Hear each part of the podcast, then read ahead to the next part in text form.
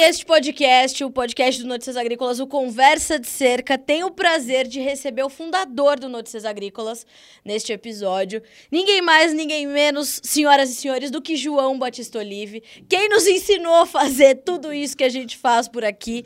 Mas por que, que eu chamei o João para a gente conversar? Primeiro, porque o ano que vem o Notícias Agrícolas comemora 25 anos e o João chega nesse patamar com um programa inovador que completou recentemente um ano e o se aqui no Notícias Agrícolas o lema deste site é seja o porta-voz de si mesmo, agora no Tempo e Dinheiro, a nova grande criação do João Batista Olive, o lema é informação livre. Não é isso, João? Muito bom. Seja bem-vindo. Muito obrigado, Carlinha. Quanta honra. Não, mas quando pra começa mim. a falar em 25 anos, ai meu Deus do céu. Revelando idades, João. Revela, é. A gente já está aqui começando com revelações. Então, Carlinha, muito obrigado pelas palavras, pelo momento, pela honra, né? Mas é bacana, realmente. Quero aproveitar para falar que nós não paramos, a gente está dando um outro salto, né? Sim. Nós estamos aqui na conversa de cerca. Isso. De que lado você está da cerca? Eu estou do lado de dentro da porteira. pois é, essa é a ideia, né? Eu quero falar agora para fora da porteira. Sim. Né? É, através, vou, relembrar rapidamente para chegar onde o ponto que a gente quer. Através do Zé Hamilton Ribeiro, que é o pai de todos, né? A gente aprendeu a falar do agronegócio. Sim. Quando nós começamos, ninguém sabia preço nenhum, muito menos no mercado de futuros. Né? Se quiser, a gente relembra depois como é que foi o início do Notícias Agrícolas. Só que nós posicionamos o Notícias Agrícolas dentro da porteira, onde está você. Certo. A Carlinha, por exemplo, se transformou, é a principal jornalista do agro brasileiro hoje, a pessoa que mais entende de soja sem favor nenhum. E ela é, tem essa, esse título porque ela é uma fera mesmo, ela trabalha. Tudo isso assim, é, criatividade, como é que é aquela história? 1%, suor, né, tal, 99%. Então a Carlinha trabalha mesmo e entendeu que a soja, o preço da soja é feita em Chicago. Não adianta falar que foi feita na fazenda tal, né? Que bobagem.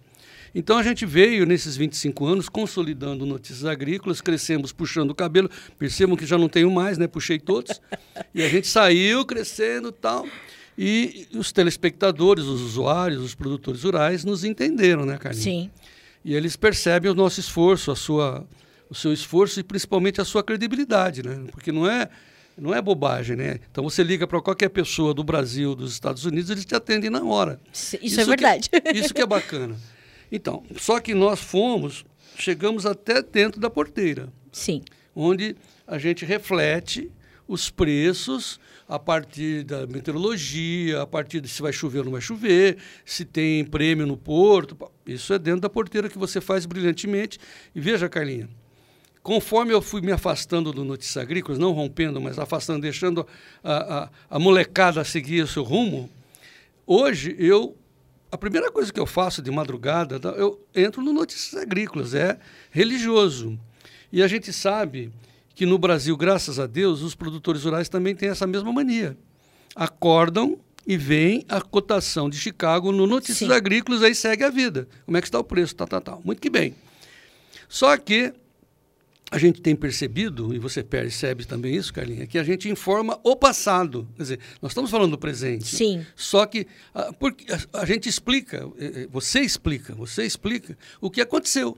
Ah, o que aconteceu? Por que, que o preço caiu? Choveu, é só manchete. Não choveu. É só manchete, blá, blá, blá. Aí eu percebi que nós tínhamos que nos antecipar às alterações de preço. O que, que provoca? Né?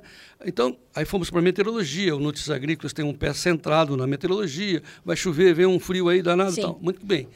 Só que os produtores brasileiros não estão posicionados à frente.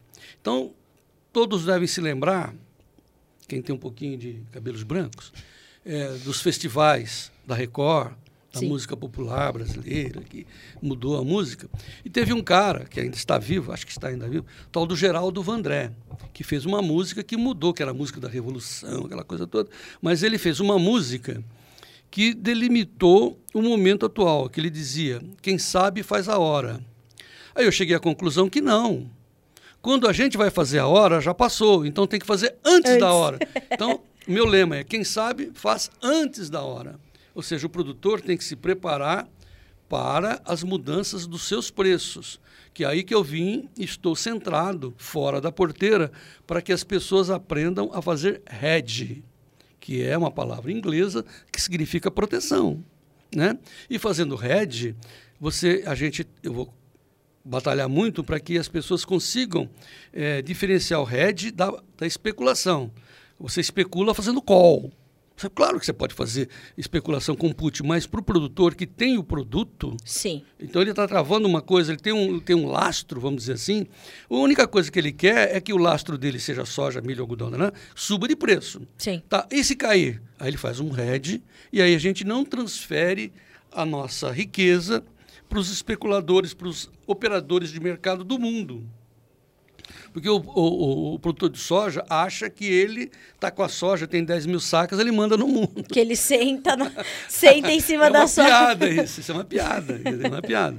Contra ele, por exemplo, tem o Banco da China, Sim. tem o Banco da Alemanha, tem o Banco dos Estados Unidos, o Bank of Boston, que sabe? são os fundos, né, os João? Fundos. Não, primeiro os bancos que compram os posições, bancões. os bancões para comprar suas posições para garantir aquela coisa estratégica que são os estoques estratégicos que pro, promovem a guerra ou a paz.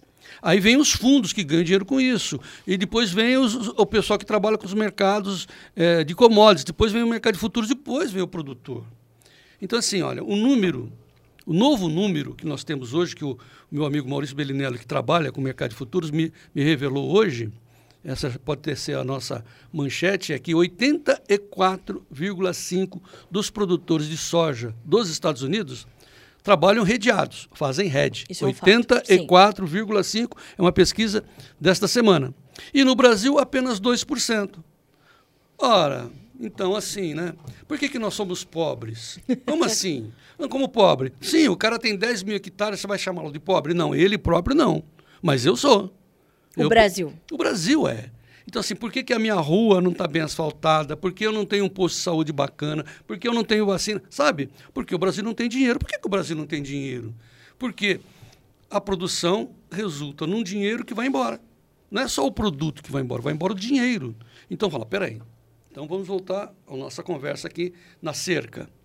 Vamos fazer um, um outro trabalho um irmão do Notícias Agrícolas, chamado Tempo e Dinheiro, para a gente sair da porteira e explicar para as pessoas que, primeiro, façam a proteção, façam rede. Depois você vai pensar em especular, ganhar em cima, que é legítimo, deve fazer isso, porque todo mundo faz, mas antes vamos aprender a fazer rede. Não é possível que somente 2% dos produtores de soja do meu Brasil estejam redeados, protegidos. Quando eu fui, fui visitar as lavouras americanas a trabalho, é, era uma, um questionamento que eu sempre fazia, João. Para os grandes produtores, porque assim, grandes produtores que também lá são muito menores do que os produtores daqui, né? Então, é, é uma cultura é, de trabalhar redeado que já vem de séculos, né, João? De muito tempo. 152 anos. Porque a Bolsa no de Chicago foi o primeiro mercado de derivativos do mundo, né, João? No tempo das diligências. Exatamente. E eles já criaram esse mercado para proteger os, os produtores, sabe, né, João? contar para quem não sabe como é que foi formado esse mercado de futuros? Claro, porque, por porque favor. era uma questão de mercado a termo. Era Chicago, era o centro de distribuição de alimentos. Exato. No tempo das diligências, das ferrovias e tal. Aí chegava na época da primavera, você sabe muito bem lá em Illinois e tal, o pessoal vinha com muito boi e muito trigo. Essencialmente era isso, Sim. que era alimentação. Trigo e boi. Aí se consumia, vamos fazer um número, né? 100 mil bois cara aparecia com 110 mil bois. Esses Já... 10 mil que iam fazer? É. Ficavam pelas ruas de Chicago. Jogaram milho no, no, no Lago Michigan, João, no fundo do Lago Michigan, para diminuir a oferta. Aí os caras chegaram em, em, Chicago, montaram uma mesa como essa. Senta aí, senta aí, senta aqui. O banqueiro, o produtor e o comprador. então tá, vamos aqui decidir um contrato. Vamos fazer um papel. Você promete que você vai entregar, seu compromisso é entregar 100 bois. O senhor tem o compromisso de comprar 100 bois e você financia, banqueiro, sim, o especulador, o cara que dá o dinheiro, a terceira ponta. Bom, fez o papel. Aí cada um que saia com o seu papel, que é um contrato, negociando subcontratos. Olha, eu tenho um contrato já que eu vou vender na outra primavera, tal, você me vende cerca, você me vende carroça. Foi evoluindo. 152 anos depois, nós temos tudo isso aqui, né? Aqui, a Carlinha passa, a gente tem os preços da Investing, né, da Bolsa de Chicago, e a Carlinha escrevendo, vai subir, vai cair, choveu. Tarará. Aí o que, que o operador faz? Né? Se posiciona. No Brasil, não. A gente chega depois. Exatamente. Então, Aí o que, que eu resolvi fazer, fora da porteira? Criar um site. Primeiro eu criei um programa no, no, no, no YouTube, que está indo muito bem, com uma baita de uma audiência. E, e esse programa vai gerar um filhote chamado, um site,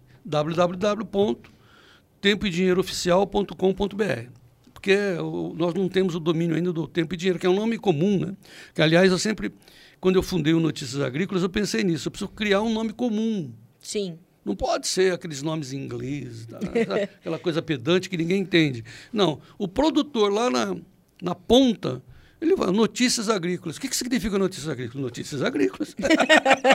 Simples assim. Exatamente, literalmente. O, o, nome se explica, né? Sim. Aí passou o Notícias Agrícolas, que está dentro da porteira, agora eu estou pulando fora da porteira, dizendo tempo e dinheiro. Tempo de meteorologia, tempo de ganhar dinheiro, tempo poético, todo, qualquer tipo de tempo e grana, meu. Até porque tempo é dinheiro, né, João? Tempo é dinheiro. Então, como é um nome também comum, Sim. aí nós temos o domínio do tempo e dinheiro oficial, que é o nosso negócio.com.br. E aí vem em cima da sua introdução, que você disse que nós temos um lema que foi difícil para eu encontrar esse lema. Parece simples, né? mas é difícil você falar, mas como é que a gente vai se posicionar tal? E aí, como a Carla disse, o lema do tempo e dinheiro é informação livre. Me chama muita atenção, João, num momento como esse da comunicação no Brasil, né? Então vamos imaginar assim, ideologias à parte, um cara chamado Donald Trump, que foi presidente da maior potência do mundo, né? Ele tinha um botão vermelho lá que se ele apertasse destruiu mundo. Acho que várias vezes, né? O cara poderosíssimo.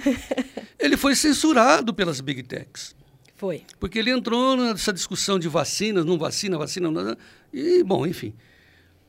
Aí vem um cara que também é o comandante, é o, é o, o capa preta da oitava ou nona economia do mundo, chamado Jair Bolsonaro. Acaba de ter X vídeos censurados no, no YouTube. No YouTube. Bom, uma guerra. E o João Batista aqui também, né? No meio. É, o Trump aqui, o Jair Bolsonaro eu aqui. Aí eu tomei um gancho de uma semana do YouTube. Tomou. Eu perdi o rumo, não, não contava com isso. Porque eu fui colocar um vídeo argentino, de um pessoal da Argentina, pedindo pelo amor de Deus para avisar ao mundo que eles estavam fechados, e tanto que está. A, a, a, a fronteira argentina está fechada, o pessoal lá está morrendo mais do que o Brasil, mas não quero entrar nessa discussão. Eu quero discu discutir a questão da informação. O cara me mandou um vídeo e falou, pelo amor de Deus, divulgue isso daí, com todas as ferramentas tal. Eu falei, poxa, videozinho de 30 segundos, subi no meu, no, no, no, no, meu canal de YouTube. No, no, que eu subi, deu acho que 10 segundos. Tum, tum, tum, tchum. Aí caiu o site, caiu o canal. Eu falei, como assim? O que, que houve? Como, como assim? Como? Como? E como é que Para recupera? tudo. Como é que recupera? Ah, se você quiser, você vai lá discutir lá em Atlanta. Lá, lá e tal. Falei, como assim? Bom, nós estávamos caminhando para ter, acho que. Porque para você conquistar um, um, uma pessoa inscrita num, num, canal de YouTube é um problema. Sim. A gente não é, é famoso como são os famosos. Influencers. Os influencers. E eu acho que eu estava com 40 mil, indo para 40 mil inscritos, de repente, buf, virou zero, do nada. Nossa, bom, isso passou, a gente aprendeu a lição, e aí eu disse, o que não é censurado? O que não é censurado é a internet, o www, que teve um, um Porque ali é teu espaço. Um japonês canadense que criou o www, que envelopou, tal, que fez a, a, a, a forma de divulgar os sinais, que ele dedicou à humanidade à internet. Ele não vendeu, não botou na conta dele nada. Ele, ele não, não tem, não, não tem é, como é que se diz aí, é, qual é a expressão? É, é, é trade market. Hum. A internet não tem trade market, ela é livre. Espero que eternamente, porque o cara destinou para a humanidade. Então, na internet ninguém censura. Só que, é claro, a, a pessoa precisa saber o, o, que procurar e onde está na, na internet. Então, aí nós resolvemos criar o www tempoedinheirooficial.com.br com essa ideia. Informação livre, porque lá dentro do meu site aí. Quem manda sou eu. É, sou idiota. Mas o senhor sempre falou isso sobre notícias agrícolas, né? Uh, inclusive, o senhor criou o espaço do Fala Produtor, que era para promover o debate, né, João? E ali o senhor falou, não xingando a minha mãe. Então, mas aí. Vamos em frente. Então, eu, eu fiz uma pequena modificação. ah, sempre a gente tem que aprender com a vida. Sempre. Sabe, Carlinhos? Aí tem uns caras, principalmente que não tem o que fazer, e eu sei onde eles estão. Porque se você quiser procurar, você vai ali, ali na, na identificação, você acaba descobrindo de Claro. onde vem o computador. Sim. A maioria vem da Unicamp, não tem o que fazer, né? Estão há dois Fica anos ali. coçando. E aí eles sabem que nós temos audiência. E, e a audiência, eles querem cercar a nossa audiência. Então, eles estavam entrando no, no, no, no- no- Fala Produtor do Notícias Agrícolas para criar confusão. Não um debate legal. Porque eu gostaria de um debate sobre preços de soja, sobre como plantar a soja, se ela é Sim, quadrada, sim. se ela é azul. Transferência de conhecimento. E não, o cara veio para querer com, eh, com- com- com- perturbar. Conturbar. Uhum. Conturbar, perturbar. Sim. E aí eu percebi que o meu pessoal estava muito indignado. Então eu comecei a perguntar para o cara se ele era produtor. Não, e tal. Saía. Aí ele trocava o IP dele. Entendeu? Mudava a identificação dele. Eu falei, ah, então quer saber? E não foi uma nem duas, né, João? Aí passou aqui. começou, você sabe muito bem que você foi ofendida também nesse falar produtor. Sim. Os caras chegaram ao nível de começar a ofender a gente, né? Sim. Então, assim, daqui a pouco, como eu disse, vai querer xingar a mãe da gente. Então, eu deleto mesmo, não tem conversa. É produtor, é útil o que está falando, serve para um debate, entra. Não serve, eu virei julgador mesmo, censor. Pá, não serve. Sabe por quê? Porque é minha casa. Não é público. Público é uma ova. Público uma ova. Sim. É a minha casa. Sim. Eu construí com o meu sangue, com o sangue de vocês, com o esforço de vocês. É a nossa casa. Então, entra quem a gente quiser. Ó, tem que limpar o pé, entendeu? Falar direitinho, seja, sabe, seja ah, eh, educado. Até porque a gente não pode fazer isso na casa dos outros. Mas olha, vai querer fazer na minha? Cara, o cara perguntou assim para mim: você não defende a liberdade de expressão? Claro, inclusive a sua. Construa um site para você. E vá tomando nota aí. Pra tomar nota. Ah, vai querer? Em cima de Moá? Olha o esforço, cara. E, e assim, né, João? É, quem conhece a sua história sabe que o senhor não está aqui falando porque quer falar. O senhor viu a comunicação chegar até aqui e a sua independência lhe custou escolhas, né, João? É. Custou caro chegar até aqui e ter a sua independência como comunicador. É, eu, eu falo muito para os meus netos, meus filhos, né? A, a maior carência que eu tenho é uma carência intelectual, Carlinhos. Porque eu estudei muito, li bastante e tal, mas eu não tenho bagagem cultural de famílias. As minhas, as duas famílias, né? Tanto a materna como a paterna, a linhagem é de gente que não tem, não teve cultura. Por parte de mãe, eu sou tataraneto do maior dono de terras de Campinas, Ribeirão até Uberaba, que perdeu tudo Jesus. Perdeu tudo, não ficou. Terminou numa carrocinha. Aliás, terminou numa mulinha, onde o tio avô estava montado na, na, na mulinha e estava vestido com aquelas roupas brancas de, de, de- Como é que é aquele tecido? Engomado, tudo Hum, branco. Indo para a festa. É, acho que não era linho, né? era outro tecido, não importa. E passando no riozinho, a mulinha derrubou o tio e ele virou eh, motivo de chacota do- do- da, da vila. Mentira. E ali terminou a fo- fortuna dos Sabinos. Eu não tenho. O, um- o meu tataravô construiu uma igreja em Ribeirão Preto. A igreja de São Benedito foi, construída- foi construída pela, pelo- pelos Sabinos. Né? E não restou nada para a gente, porque ele não deixava os filhos estudarem, as filhas tinham que ficar no pé do fogão, aquela coisa bem ignorante, era escravocrata, um horror. Né? Perdemos tudo, dizer, não chegou a nada para mim.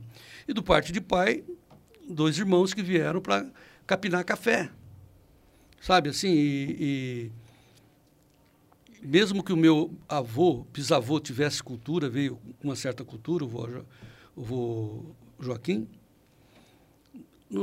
quando eu quando meu pai tentou enfim sair da, daquele mundo do, da capina do café ele foi ser portador da, da ferrovia EFA né transportar coisa nas costas assim. Eu não eu graças a Deus ele foi para Araraquara eu tive a felicidade de ser eh, formado pela, pela escola José. Como é que era o nome da. Ou não posso esquecer. eh, eh, Pedro José Neto, a minha escola. Pedro José Neto, que ainda está funcionando brilhantemente lá em Araraquara. E Araraquara foi o centro cultural Foi. do Braís. E eu aprendi com muita gente, todo mundo inovador lá, né? José Celso Martinez Corrêa, cri- começou o Teatro de Revolução no Brasil, eu vi as peças, convivi com eles, cinema e tal, Araraquara. Então, e só que eu sempre fui muito, eu procurava muita informação, que eu sabia Meu pai foi, virou pipoqueiro, então a gente vivia de pipocas, venda de pipocas. Eu sabia que para sair daquela miséria eu tinha que sair pela cultura, pela informação. Então eu sempre absorvi cultura. E só para você saber, né, Carlinha? Houve uma época que chegaram os pastores da, da igreja quadrangular lá em Araraquara, criaram uma tenda, um negócio assim, uma revolução, né? Os padres fizeram, nossa, uma briga e tal. Eu achei tudo legal. E aí os pastores chegaram e eles estavam fazendo fotos. E aí eu me lembro muito bem dessa cena. Aí a pessoa tirou, acho que foi a esposa, ou foi ele próprio, naquela pressa de tirar as fotos, ele puxou, foi trocar o, o filme. filme. que era de enrolar, lembra? Não é essa moleza de origem. e aí caiu o papelzinho no chão da das instruções do filme, lembra da Kodak Sim. que vinha com as instruções? Vinha então, na caixinha, né? Um... Eu peguei aquilo que era um papel fantástico de seda, tudo escrito em inglês, assim, uma, um papel de cor alaranjada. Meu Deus, aquilo para mim, falou, pá, que coisa incrível. Então, assim, falando do século passado, né? Eu vi surgir a televisão. A Copa do Mundo de 51, de 50, eu nasci em 51, de 54 eu me lembro que teve uma narração lá da Suécia, eu me lembro que teve um. Eles colocaram um balão, amarraram um balão num poste em frente à casa, minha casa, soltaram o balão. Isso foi muito marcante. Em 58, em 58, não, da de 62 do Chile, a gente acompanhava a Copa do Mundo na, no centro de Araraquara, onde tinha uma tela, de, do tamanho mais ou menos dessa daqui, cheia de luzinhas. Tinham 22 luzinhas Vai aprendendo. Olha a criatividade. 22 luzinhas, onde um cara atrás ouvia a narração do, do, do, do Fiore Gilhote. Acho que era o Fiore Gilhote. E o cara ia acendendo a luz. Não. Bola com garrincha, acendia a lâmpada vermelha. Mentira! Cara, e a gente ficava assim, ó. Coisa mais louca, louca, louca, louca, louca, louca. Aí, passado isso, chegou a primeira televisão em Araraquara, em branco e preto, com o Gato Félix. Uma loja só, lojas Barbieri, a gente ia formava uma multidão na calçada, assim, para ver o Gato Félix. Passava a mesma coisa na antiga TV Tupi. O mesmo Gato Félix, mas não é. É uma coisa assim, uma revolução. E eu fui depois trabalhar no jornal, o Imparcial, onde se imprimia uma folha por vez da, do jornal. O jornal tinha, acho que 12 páginas. Era uma luta. Não, vai ter oito páginas. Meu Deus, 12! Ah! Sabe como é que era impresso? Era um, é, uma página por vez. ia lá. E para é, montar essa página, Batista? Dedo a dedo. Era assim, essa impressora chamava-se Marinoni, era a marca da impressora, que veio da Primeira Guerra, era uma impressora francesa, restos da, da, da Primeira Guerra. Então a gente imprimia. E uma coisa que depois a gente foi refletido, que significava tudo aquilo, aquilo significava monopólio, monopólio da informação. Porque você não tinha onde se informar. Entendeu? A, a, uma outra passagem incrível, né? E que eu, depois eu fiquei amigo do pastor, fiquei amigo do pastor por causa da. Ele era culto, informado, eu queria. babava, né? E aí ele assinou, ele, faz, ele assinava revista, falava, homem assina revistas, cara. Aí olha, aí tinha uma revista fantástica que mudou o Brasil, que era a revista Realidade, foi a revista Realidade. Era Cruzeiro, Manchete e Revista Realidade. E ele assinou a revista Realidade. E aí eu fiquei sabendo que a revista chegava no dia X em tantas horas que o cara do correio. Começou já o João Batista a ser jornalista. Eu chegava, ficava na porta, encostava na porta da casa do sujeito. Chegava o, cara, o carteiro para entregar a revista, falando, não, pô, é comigo mesmo. Vou entregar só o filho aqui tal. Mentira! Entregava, abria a revista, lia, o pastor via que eu estava lendo, lia a revista, fechava, entregava. a sede de saber, sede de informação. Nossa, isso é. Hoje, cara, a gente não aguenta mais. É. Hoje o critério é nós escolhermos, ó, é bom você saber disso, porque esquece isso, daqui não tem importância. A nossa função hoje é ser, sermos Sim. editores, né? Você, ó, pessoal da soja, veja isso, não precisa ver aquilo. Né? A nossa função hoje. Então hoje nós temos excesso de informação. Isso é bom ou é ruim, João? Ou, então, ou dá para saber ou não dá? Não, então, é bom para nós que editamos, assim, mas as pessoas, você entra em qualquer grupo, nossa, você cansa. Você cansa. Num grupo, então é um excesso. E começa a virar cluster, né? Você não sabe do que acontece nos outros grupos, né? Sim. Aí precisa dos jornalistas independentes, sem censura. Aí vem o meu lema: informação livre. Claro que não existe isso, de que nós somos isentos. Isso é uma mentira que eu abri lá na Globo quando era do Fantástico. Falei, vocês estão mentindo com esse negócio de isenção. Sabe? Você acorda aqui lado direito ou lado esquerdo? Você, barará, você toma decisões o tempo todo na vida, você é isento? Nada. Que é a mentira maior que a isenção do chefe de reportagem? Imagina. Por que, que ele fez aquela pauta? Ele escolheu. Quando você titula uma matéria, Mas, né, João? claro, Você que escolhe bobagem, as que palavras mentira. que você está colocando ali. Eu não sou isento, mas eu não, não minto. Você tem que ficar em cima da verdade, os fatos, sabe? Você pode até desconfiar, você pode até entrar de gaiato em algumas histórias, um monte de fakes. Eu acabei divulgando vários fakes, depois retifico, pelo amor de Deus, que vergonha, Deus me livre, oh, pelo amor de Deus. Tal. Agora, escolher matérias é um ato que não é isento. Então você tem que escolher e dizer, ó, o fato aconteceu, você não pode é, brigar com a verdade, você não pode mentir. É, acho que é isso que é a nossa função. Então, Carlinha, o que, que eu quero no tempo e dinheiro, que é a informação livre? É ter a liberdade de ter suas matérias, liberdade de ter as matérias de todo mundo que interessam, que eu, que eu acho que interessa ao meu público, que é a minha sobrevivência. Se eu errar, eu vou afundar. Se eu acertar, eu vou levantar. Então, tudo se, se resume na, na, escolha. A vida é feita de escolhas, não é? Então, assim, é, eu quero levar os produtores que vão se informar com você para fora da porteira, para que eles saibam que o preço da soja, o preço do milho, o preço do, do, do, trigo, do café, não se desenvolve dentro da porteira simplesmente. Claro que se desenvolve, porque vai chover, não vai chover. Tarará. Isso é tudo a curto prazo. Sabe? Mas assim, ó, lá na frente, os preços vão se modificar porque o Bank of Boston resolveu achar melhor investir o dinheiro dele e do, do pessoal que está com ele, dos seus sócios, do celular, né? Num negócio chamado minério de ferro, ou em ações, ou em juros, nos treasuries, entendeu? Então, assim, o mercado financeiro é muito forte. Essa migração do dinheiro. Ele né, olha João? assim, onde está o dinheiro? Ah, não, nós colocamos é, X mil contratos em soja. Tira essa, passa para cá. Mas assim, tá, pum. Ah, já passou. Ah, mudou. E aí você fala... Mas eu não era um estava negócio- preparado. É, e aí? Então, você tem que fazer hedge, Red, red. Hedge, proteção. Por quê? Você está com a soja aqui, está estocada, não está colhida, mas você tem uma previsão, então tudo bem. Vai subir, então deixa que suba. E se cair? Faz hedge, porque pelo menos você mantém o preço que hoje está. Porque o pe- pessoal brasileiro, os produtores brasileiros, vão plantar em setembro, as chuvas vão Isso. chegar no ponto certinho, né? Parece que está no calendário. Parece que tá no calendário. 15 de setembro, digamos. Né? Isso. Primeiro de outubro está todo mundo plantando. Vão colher do Natal para frente, mas vão comercializar depois. O melhor momento é julho, dizem, né? Junho e julho. Mas vão comercializar em maio. A, a- a tração do preço, né? Tração, vai ser pego em maio. Certo. Tem que olhar para maio. Então eu estou aqui hoje. Nós estamos, estamos gravando agora final de julho, para começo de agosto. Não plantamos a soja, mas ele tem que ter uma previsão, cara. Ó, eu vou co- colher X sacas, eu vou vender em tantas partes. No dia que eu vender, como é que vai estar esse preço? Beleza. Então, você tem uma, uma projeção de mercado a futuro que já está sendo negociado em Chicago. Você tem a referência, tem câmbio tal. Tem que fazer rede de câmbio tal o produtor tem que ser uma MacGyver mesmo. Bom, feito isso, é, o que, que ele tem que fazer? Tem que fazer proteção de preço. Como eu explico, né? Como se faz seguro de carro. Então, hedging, hedge, ou hedging, que você passa a ser um hedging, nada mais é do que seguro de preço. Proteção, seguro de preço. Sim.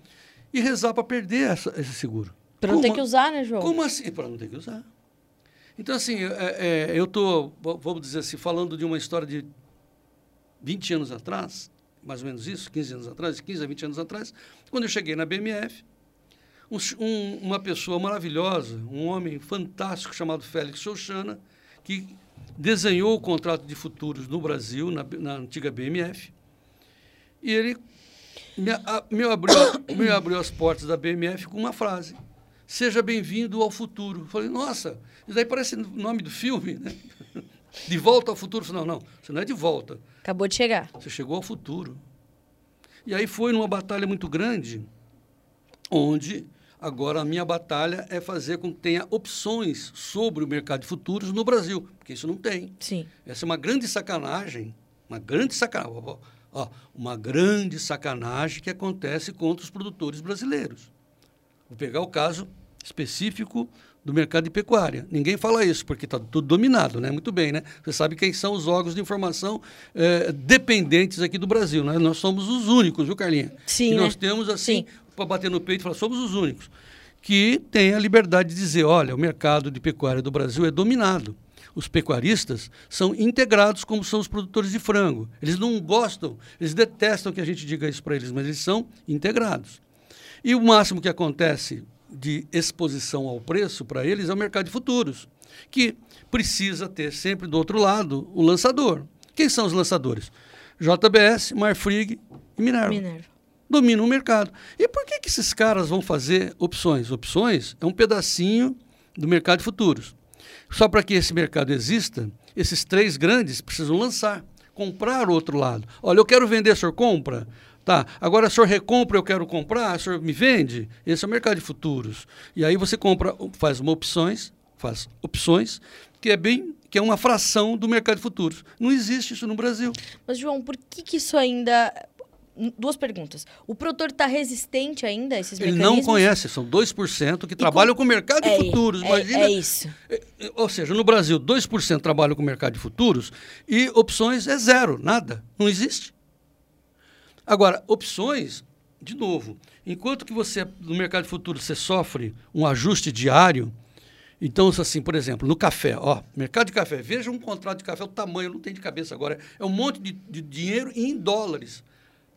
O mercado de futuros do café no Brasil é negociado em dólares Sim. saca de 60 quilos.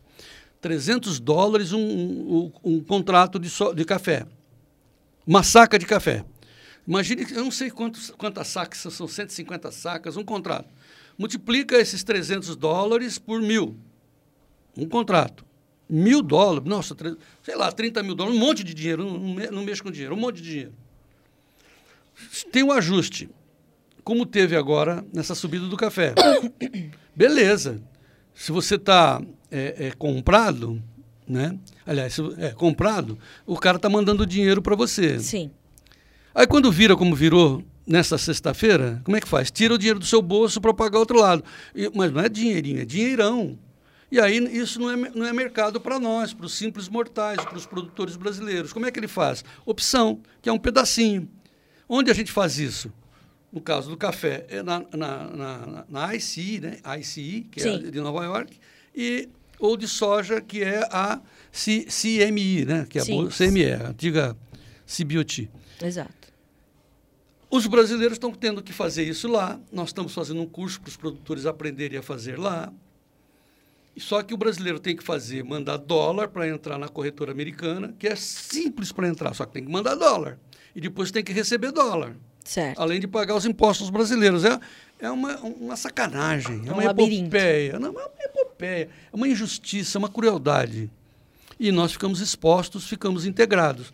Caramba, por que, que a gente não tem um mercado de opções no Brasil? E aí o senhor não quer só promover essa é, a maior divulgação dessas informações, como quer promover uma educação que a bolsa não Conhecimento, faz? Por que, que a financeira. bolsa não faz? Ah, dizem assim, a bolsa é culpada. Não, a bolsa não existe, na verdade. A bolsa não é um... Tem lá a sua administração. é tal. uma coisa virtual, né? Não, a bolsa pertence aos integrantes da bolsa, aos, aos institucionais. Quem são os, os institucionais? JBS, Marfrig, Minerva, Minerva. Banco, Banco Bradesco, os bancos. E os Sim. produtores? Hã? Que isso? Produtor que... Pá. Entendeu? Não, não. Ah, mas então precisa da interferência do governo? Não. Precisa da interferência da sociedade, da comunicação, dizendo, ó, tem uma injustiça acontecendo. Todos os pecuaristas do meu Brasil, todos os pecuaristas do meu Brasil estão expostos a tomar uma porrada, porque fica com esse preço oscilante. Os, as três irmãs estão protegidas, porque fazem, tem mesões de operadores, enquanto que o pecuarista lá está lá. Ah, ah, E ai, uma Deus. situação, né, João, é que é, a gente precisa entender que essas oscilações elas são saudáveis para o mercado, mas ela- a- o produtor precisa aprender a, a enxergar as oportunidades nessas oscilações, né? É porque assim, vamos fazer uma, má- uma má comparação, né? O produtor, vamos dizer assim, de cebolinha, é, nasce ali, dois dias depois tem que vender, senão perde, então Sim. é uma coisa perecível é, do dia. Sim. A soja não, ele vai colher em janeiro. É, janeiro e fevereiro. Janeiro e fevereiro. E, e a quanto? Não sabe. Hoje está tanto. Vamos dizer assim, que hoje estaria 170 reais. Sim. Fazendo câmbio, então 170. Mas serão os 170 lá de maio? Jamais. É. Se, se acontecer, foi uma coincidência, assim, quando o sol travou com a lua ali e tal. Sabe aquelas Não, coincidências? não, não, não distante a safra 2021, o produtor teve que travar uma pau, quis travar, ou achou Não, que era, né? Não, ele foi enganado. que seja. Não, foi a, ma- é isso que tá. É. Foi a maior sacanagem que aconteceu na safra 2021. Agora nós estamos na 21, 22, certo? Isso. O que, que aconteceu Vamos na safra 21, 2021? 22. A soja, quanto vale a soja? Hoje, Carlinha, 13 dólares e meio? 3 dólares e meio para novembro. Chegou a 17, Chegou bem, bem perto de... É, 18, não. 17. 18 foi, é, foi a máxima, né? Mas chegou bem perto de 17, 16, né? Então, mas na- quando ele foi plantar a safra 2021, a soja estava em 8 dólares. Isso mesmo. Só que tinha um contrato que a- as originadoras, porque é assim que eles são, são chiques, né? Eles falam assim, não quero só soja aqui, não. Só quero originar a soja. Eu falo, mas cada expressão safada, né? Mas assim, a hipocrisia não tem tamanho. E eles compraram a soja dos brasileiros com o dólar lá em cima. O dólar estava lá Quase 6. Como está agora hoje, né? Mas estava lá subindo. Então, então, por força do câmbio, naquela época, a soja em reais estava maravilha, 80 reais. Nossa! A Carlinha falava assim, fazia manchete, gente, bateu num baita preço. Era 80, daí batia 90, daí batia Vai, 100. vai. E o- e o pessoal falou, vai a 200. Não. Não, mas quem que ia era o câmbio, né? Exatamente. Porque a soja estava em 8. Sim, o que mais puxou nesse período foi o câmbio. Aí virou. Aí o mercado virou. A soja foi a 150 porque virou o preço da soja lá em Chicago. Chicago. E o cara teve que entregar a 80 porque ele fez um maldito contrato a termo, termo de compromisso. A Carlinha assinou aqui o termo de compromisso. O cara pô, assinou. Nossa, 80 reais, tá beleza. Aí a soja foi a 160, ele teve que entregar a 80. Então, assim, mais uma transfusão de sangue do produtor para quem pegou os contratos a futuro. Falei, cara, vamos parar com isso? Vamos fazer esse negócio? Pô, mas é só na Bolsa de Chicago. Então, vamos ensinar o cara a entrar na Bolsa de Chicago? E aí a gente percebe que é muito simples. Né? Você pega o mouse do computador do lado direito, você aperta, você traduz todo o inglês para o português. e você faz um, um- uma, uma inscrição na Bolsa de cadastro. Chicago, um cadastrinho bico, mais fácil, mais difícil fazer um cadastro na, na loja de sapatos aqui da esquina. Lá é bico, pam, pam, pam. Ele- Eles acreditam na gente, né? O americano tem Sim. essa... Sua palavra vale para os americanos. Então, você faz um cadastrinho michuruca na Bolsa de Chicago, você está, bum, dentro da Bolsa de Chicago. Aí, opa, opa, tem um mundo de coisas para você aprender ali. Ah, quer operar? Aí você vai operar numa corretora americana, né? que também é simples pra caramba. O que, que é difícil? Dá o chute, dá o pontapé. Aí eu vou me posicionar nisso, e vou, eu vou entrar aqui e vou sair lá. Ah, amigo, a gente tem que saber. Mas Tem eu que digo estudar, assim, né, João? Tem que estudar, olhar. Mas assim, para o produtor, essa é uma vantagem. Dura para o especulador que só que entra com dinheiro tá atrás de dinheiro. O produtor não, ele tem aquela produção de soja ali dele, então como lastro. Então, se ele proteger a soja subindo, ele tem que só proteger a descida do preço. Se ele travar, fazer hedge dessa descida, pô, deixa a soja subir e tal, e a renda fica aqui dentro. É muito engraçado, né, João? Porque acho que as pessoas já me veem tanto falando de soja que vira e mexe, elas falam, Carla, é, é hora de vender, é hora de comprar? Eu falo, senhores, não, não, sou, é, não sou essa pessoa. Um- um- Mas eu defendo uma- um termo, assim, João, que é a comercialização consciente. Você precisa saber o que você está fazendo e entender essa previsibilidade que o mercado te oferece. Você precisa saber, entender para onde isso vai.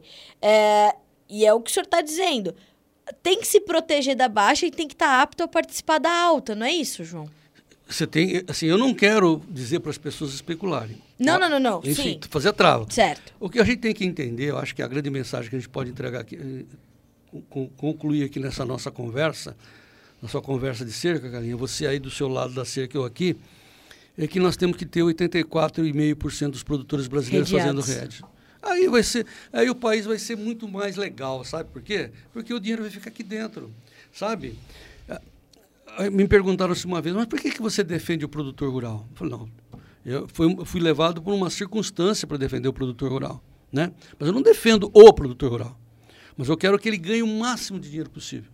Porque ele não consegue comer três pratos de comida num dia só, ele come um só. Ele não anda com três caminhonetes. Ele, sabe, ele pode ser o mais poderoso possível, mas ele vai gerar empregos aqui dentro, vai fazer a economia virar aqui dentro, e nós vamos ser tão é, capazes de ter harmonia e paz, como são os americanos lá de Kentucky, de Arkansas, lá onde você foi, Illinois, entendeu? Por que não? A gente vê aquelas cenas lá dentro do, dos Estados Unidos, tudo asfaltado, tudo uma maravilha. A ferrovia passando Mas por na que, porta que isso do, do- acontece do- lá e não acontece aqui? Ah, porque eles têm dinheiro.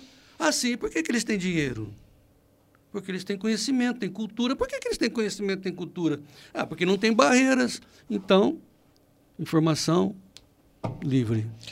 João, o senhor é, começou essa história de olhar para a produção de comida quando o senhor viu a fome, Sim. certo? É, e aí hoje, a pandemia, acho que pelos desafios impostos pela pandemia, a- a- a- essa, esse lado da mídia dependente é, voltou a bater muito na produção de alimentos. Antes a gente estava falando das mudanças climáticas e da preservação ambiental. E agora o Brasil está passando fome num dos maiores produtores de alimentos do mundo, grandes exportadores de alimentos que são os brasileiros, e aqui dentro as pessoas passando fome. Onde é que está o ruído, João? Porque eu sei o que acontece, o senhor sabe. Por que, que esse tipo de informação ainda tem muito, muito espaço na grande mídia e a gente sabe Por que ideologia. não é isso, João? Ideologia, ideologia. Assim, a grande notícia que é que tem gente passando fome, não, não é passando fome, passando necessidades Isso. alimentares. Então, assim, a grande manchete dos últimos dias foi lá em Cuiabá, uma fila de gente querendo a fila do osso, né, para fazer sopa de osso. Eu adoro sopa de osso também. Claro que eu não posso viver só disso, né? Mas nada contra, sem nenhum demérito. O problema é que as pessoas entraram na fila porque não tinham outra coisa. E o que, que elas não tinham? Dinheiro. Ah, por que não tinha dinheiro? Porque não tinha economia. Porque o supermercado está abastecido, né, João? A gente não está mandando sua comida para fora e aqui é a Venezuela. Houve um aumento, claro que há um aumento nos preços, porque os preços são livres, balizados pelo câmbio, pelo mercado. O mercado chinês tem mais dinheiro que nós, comprando tudo, leva embora. Ah, tá? Então ficou tudo caro, ponto. Agora sim, onde está o problema? A falta de dinheiro.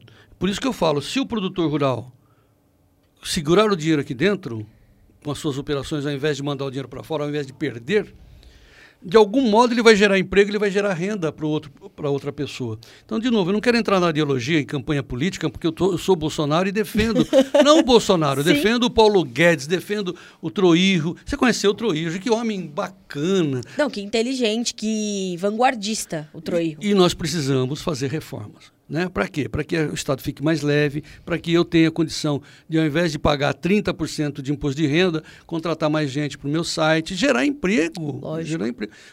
A, a, a Michele, nossa, a minha nora, que tem um- uma pastelaria, hoje gerou dois empregos lá no, no pastelzinho dela lá. Que bom. Feliz da vida. Dois empregos, duas famílias.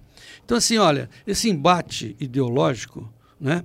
Quer ver passar fome, vai para Cuba, né? O pessoal não vai para Cuba, vai para Paris, né? Mas, enfim, é, como é que a gente vai resolver isso? Com economia.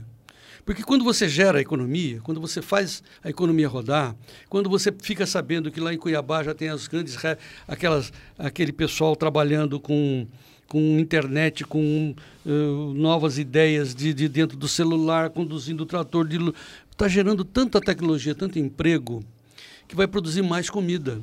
Então, assim, a produção leva à produção de comida. Exato. E aí a gente controla os preços, controla a inflação. Não adianta querer gerar papel, ou seja, gerar dinheiro, Sim. imprimir dinheiro, como está acontecendo na Argentina, que nós já passamos por esse problema. E as ideologias, todo o radicalismo em algum momento ele se contradiz, né, João? As grandes agendas dessas ideologias, como a Argentina, por exemplo, de novo o governo argentino colocando uma pata enorme no agronegócio, re- acabando com o setor.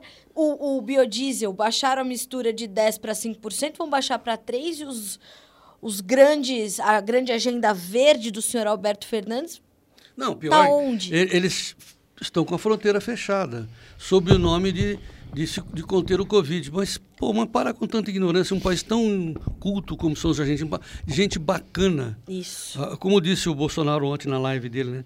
Com a Argentina nós só temos um problema no futebol. O resto são pessoas melhores, bacanas, bem instruídas, gente boa, estão entrando numa imensa pobreza, virando uma Venezuela. Então, o problema do Brasil hoje é fazer uma, uma- um projeto lá, como se acontece lá na divisa com a Venezuela, para receber os argentinos. Nós vamos mandar lá o exército para as fronteiras para receber os argentinos que serão refugiados. Virão como refugiados para dentro do Brasil. Aquele regime está certo? Que absurdo. Ah, sabe, é, é, as pessoas viverem do governo nada contra o funcionalismo público, mas nós temos que viver às próprias custas, né? João, o que aconteceu na Colômbia? As pessoas desesperadas arrastando um, porcos vivos enormes. As pessoas não tinham condição de fazer aquilo. Ué, Tamanha des o desespero e a falta de, de uma condição digna para para viver o básico, João. E, e, as pessoas da África do Sul morrendo uma batalha, todo mundo querendo viver do Estado, porque não tem emprego. Como é que você faz? Gera emprego. Como é que faz para gerar emprego? Não é com uma canetada, é fazendo reformas, fazendo com que o empresário que queira fazer um site chamado Tempo e Dinheiro tenha condições de gerar emprego. Menos burocracia, menos, menos impostos, receita tributária. Menos impostos. Baixa a carga tributária para eu gerar emprego. Mas não tem conversa. Não é assim, é, a nossa empresa aqui, o Notícias Agrícolas, não é uma grande empresa, mas ela tem, já gera um bocado de empregos, hein? Olha que bacana, que Sim. maravilha. Graças aos seus esforços, Carlinha, graças ao Alex, graças ao Daniel, que é o dirigente do Notícias Agrícolas. Quantas famílias a gente está? Quase 30. Olha, que delícia, que maravilha, que honra. Bom seria se fosse 30 mil. Será. Sim. Né? Será. Tudo ao seu tempo, passo a passo. Espero gerar logo, logo 30 empregos também no Tempo e Dinheiro. Eu também espero. João, o senhor está preocupado com as eleições do ano que vem? Sim, serão fundamentais para o destino do Brasil. Né? Nós vivemos de escolhas. Tem gente ainda querendo é, doar a sua liberdade para os comunistas. Eu acho isso uma loucura. Então nós temos que combater. As pessoas precisam saber que o senhor viu as coisas, né, João? Que o senhor Deus. vivenciou as Meu coisas. Meu Deus, eu comecei é, diante da injustiça de ver esse controle. Eu fui, como toda a juventude, eu fui petista. Eu formei Sim. o PT, né?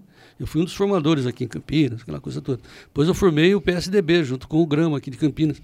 Formei assim, estava presente, não assinei nada, estava presente.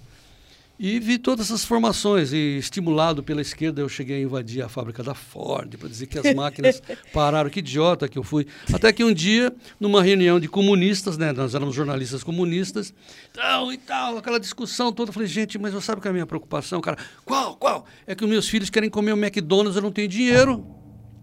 Aí ficou aquele silêncio assim. Nossa, o João Batista virou a revista. Eu falei, não, bem, eu quero comprar McDonald's para os meus filhos. Vocês vão a merda e eu vou cuidar da minha vida. E foi assim que o senhor virou a chave? Virei a chave. Existe o Notícias Agrícolas com esse símbolo lindo aí que o Daniel criou. É, João Batista.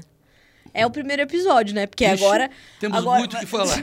temos muito o que falar. O senhor ainda vai contar a história do Viúvas da Seca, Nossa. vai contar a história de quando te mandaram é, cobrir o carnaval no Fantástico. Falou, não vou. Não é essa história, João? Não, a segunda foi no SBT. Eu, fui gosto lá, dessa do carnaval. Do SBT, eu, eu, fiquei, foquei nas baratas que estavam subindo nas pernas dos, dos coitados da, dos, dos habitantes do Rio de Janeiro, porque só tinha turista. E os habitantes ficavam lá naquele viaduto, lá no fundo, olha lá, lá no fundo tem os caras, a família dos caras, olha lá tal. E aí eu fui com a câmera, aí eu embaixo, assim, as baratas estavam subindo. Falei, o que? Aí eu foquei nas baratas, o SBT mandou cortar a reportagem. João, assim... vou pedir para o senhor contar uma história para a gente concluir nossa conversa, que é a minha preferida quando roubaram ou quebraram a Santa, lá, no, lá em Aparecida do Norte. Então, eu estava no. Eu gosto de quase. quase eu gosto de todas. Naquela... Eu não sei se eu conheço todas, mas eu gosto da Santa. Eu não sei exatamente, bom, quem, quem se lembra quantos anos você está fazendo, acho que mais 15, 20 anos, sei lá. É, eu estava no Jornal da Tarde, era o Estadão, era o correspondente do Estadão no Vale do Paraíba. O Jornal da Tarde era um jornal fuçado mesmo. E tinha um chefe de reportagem que era nordestino, porque eu me lembro, não lembro o nome dele, mas me lembro do sotaque dele. E aí eu estava na sessão da Câmara de Vereadores de, de São José dos Campos, não tinha o que fazer, ia para lá para ter notícias. E coincidiu que tinha um vereador em São José dos Campos que era padre, foi padre. E aí ele se levantou, sabe assim, tipo 8 horas, 7 horas, acho que era no começo da noite foi lá, ocupou a tribuna e disse: Olha, tenho um triste dever de informar a todos que, nesse instante, a Nossa Senhora Aparecida acaba de sofrer um atentado. Eu estava lá em cima e falei: Como? como? Acabou de acontecer. Eu falei: Como assim? Como assim? Não, tal, tal, tal, tal, tal. Peguei algumas informações rápidas, chequei com ele, chequei com o cara que deu, que veio, acho que a notícia veio de Taubaté, né? Quer dizer, de Aparecida, mas tinha um cara em Taubaté ali, enfim, vamos reduzir. Liguei para o Estadão. E aí foi que aconteceu a primeira vez na minha vida que alguém gritou lá: parem as máquinas! Mentira! Pararam o Estadão. Pá! Puxa o freio. Puxa o freio. Parou a máquina, fiz manchete pro Estadão. Atentado contra Nossa Senhora Aparecida. Então, falei, pô. E naquela época não tinha gasolina. Era, a gasolina era racionada no país. Então os postos fechavam às seis horas da tarde. Sete horas.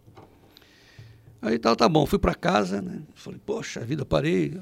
Que fato histórico da minha vida, parei as máquinas. Tá? Quando as máquinas param, parem as máquinas. Aí toca o telefone. O chefe de reportagem do Jornal da Tarde, que era, fechava mais tarde. Esse rapaz, que eu não sei quem é, mas só tá aqui, era o chefe de reportagem, me ligou. Você que é o correspondente, né, João Batista? Sou eu. Não. Então, que, que aconteceu? Não, cara, estou já mandando a segunda matéria, vi a segunda matéria, falando, disseram que não era a original. Tinha lá uma santa fake para prever exatamente um desastre como esse. Então, assim, ó, o padre falou que é fake e tal, então a notícia caiu de, de, de, de, de da manchete para submanchete, aí lá para baixo tal, porque graças a Deus era fake, né? Pois é, tal. Aí o cara falou assim, João Batista, que história mal contada é essa, hein? Falei, como assim? Você acha que é mesmo que é fake? Falei, mas o padre falou, cara. O padre não pode mentir. Não, mas eu estou achando essa história muito estranha, disse o chefe de reportagem. Falei, meu Deus do céu. Volta lá. Falei, como assim? Não, cara, você não entendeu. Não, volta lá. Não, mas eu estou em São José dos Campos. Aparecida fica lá, sei lá quantos quilômetros, né? Na Dutra. Acho que 90 quilômetros, sei lá. Falei, não. Ó, agora são 9 horas da noite, cara. Não, volta lá. Nós vamos esperar você lá, sua missão. Eu falei, mas como assim? Nós temos obrigação de ir lá. Eu falei, mas como assim? O cara já falou, é fake. Vai lá, João Batista. Eu falei, puta.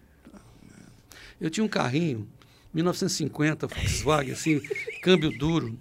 Não tinha gasolina. Fui no vizinho pedir gasolina emprestada, noite, sozinho. Falei, eu vou lá.